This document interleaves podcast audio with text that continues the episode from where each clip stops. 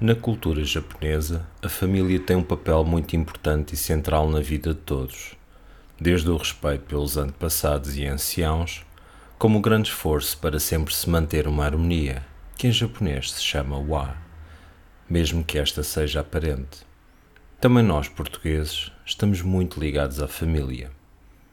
Ela representa para nós um abrigo seguro e a escola de ensinos primários para a vida mas nem sempre tudo corre bem na família. Que perspectivas poderíamos ter através do Uzui Reiki Ryoho? Em primeiro lugar, a honestidade, a correção e melhoria. Mesmo com o passar das gerações e mudança na forma de nos relacionarmos, existe sempre uma hierarquia na família. No entanto, qualquer que seja o lugar na família, se há um erro, ele deve ser corrigido. Quando alguém comete um erro, corrijo o erro e aconselho a melhorar. Essa é a verdadeira amizade. Este é o poema 8, Amizade, do Imperador Meiji. Neste seu poema, o Imperador Meiji indica-nos que podemos compreender que a honestidade e o rumo certo da família é aquilo que lhe trará a verdadeira unidade. Se o erro se for instalando, mudando as perspectivas e envenenando os pensamentos e emoções, tudo pode desmoronar. Por isso, mantém sempre abertura para a correção e melhoria.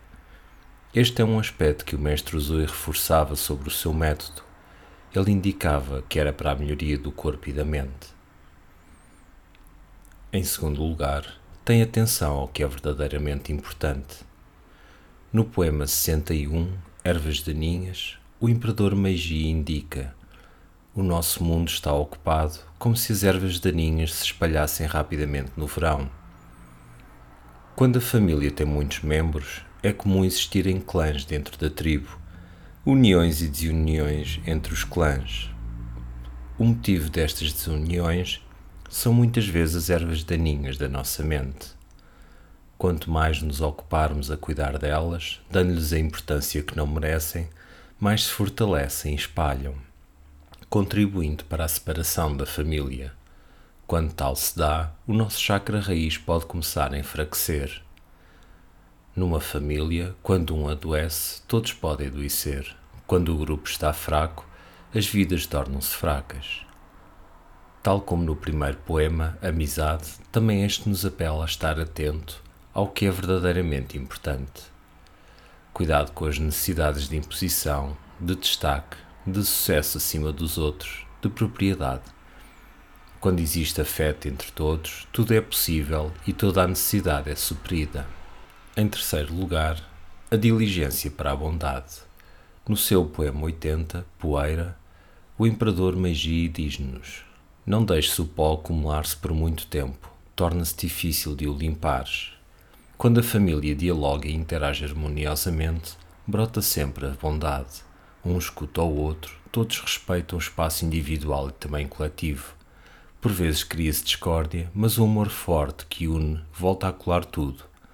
Mas se todos os membros deixam de se identificar com o tronco, então o que será da família? Há famílias onde é possível recultivar e reconstruir o seu frágil ser, onde as consciências crescem o necessário para se escutarem si mesmas e umas às outras, mas também há famílias onde parece que apenas alguns conseguem compreender o que se passa, ver que o pó se vai acumulando cada vez mais e que pouco se pode fazer, porque cada um tem a sua parte. Isto pode trazer tristeza e mágoa. Neste caso, precisas cuidar de ti, pois parecendo ser a ovelha negra, na verdade a tua energia poderá estar a manter a família. Vale a pena refletirmos, com outras perspectivas, sobre a família, sobre cada um de nós e como nos envolvemos como coletivo.